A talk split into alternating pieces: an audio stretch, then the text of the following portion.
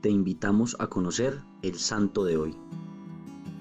Santa Mariana de Jesús de Paredes y Flores nació el 31 de octubre de 1618 en Quito, Ecuador, hija del capitán español Jerónimo de Paredes y Flores y de la noble Mariana Jaramillo. Siendo aún muy pequeña, mueren sus padres y queda a cargo de su hermana mayor y su esposo, quienes la acogen como si fuera su propia hija. A muy temprana edad demostró un enorme aprecio por la pureza y por la caridad hacia los pobres.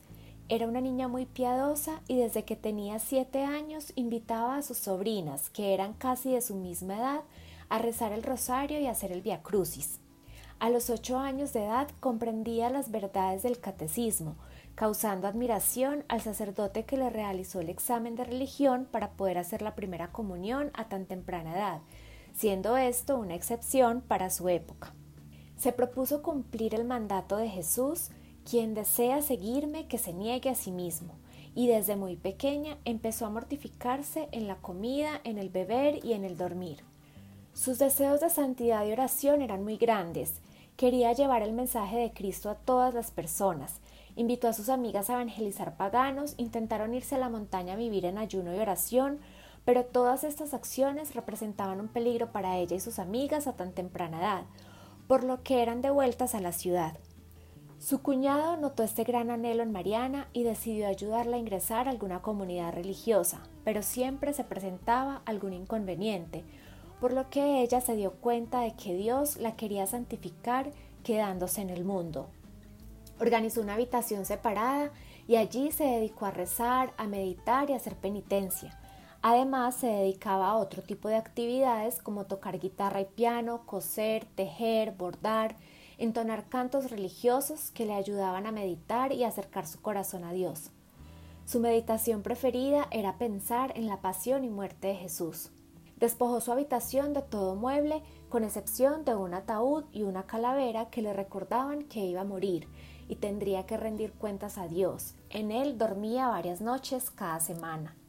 Su director espiritual, un santo sacerdote jesuita, le enseñó el método de San Ignacio de Loyola para examinar la conciencia tres veces al día.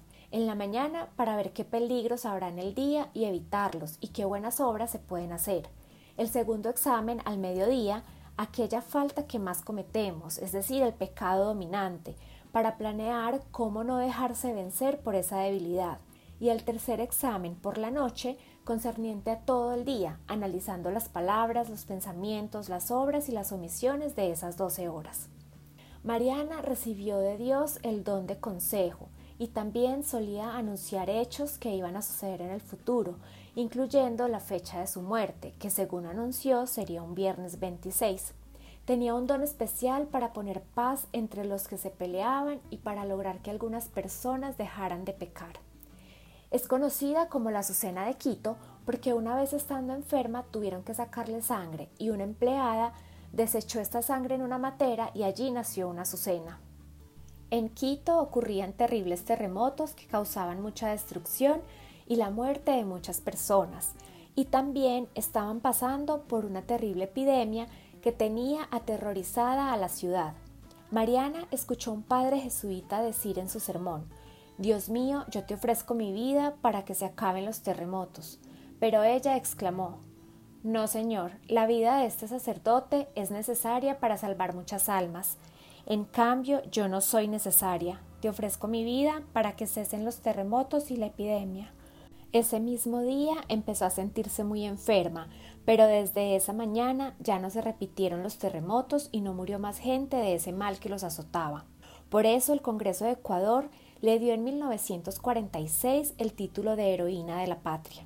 Santa Mariana murió el 26 de mayo de 1645 y fue canonizada por el Papa Pío XII el 4 de junio de 1950.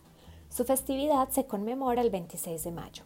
Te invito para que, ejemplo de Santa Mariana, realices el examen de conciencia en los tres momentos del día y a que vivas tu trabajo y actividades de cada día en oración, ofreciendo cada sacrificio por la conversión de los pecadores. Cristo Rey nuestro, venga a tu reino.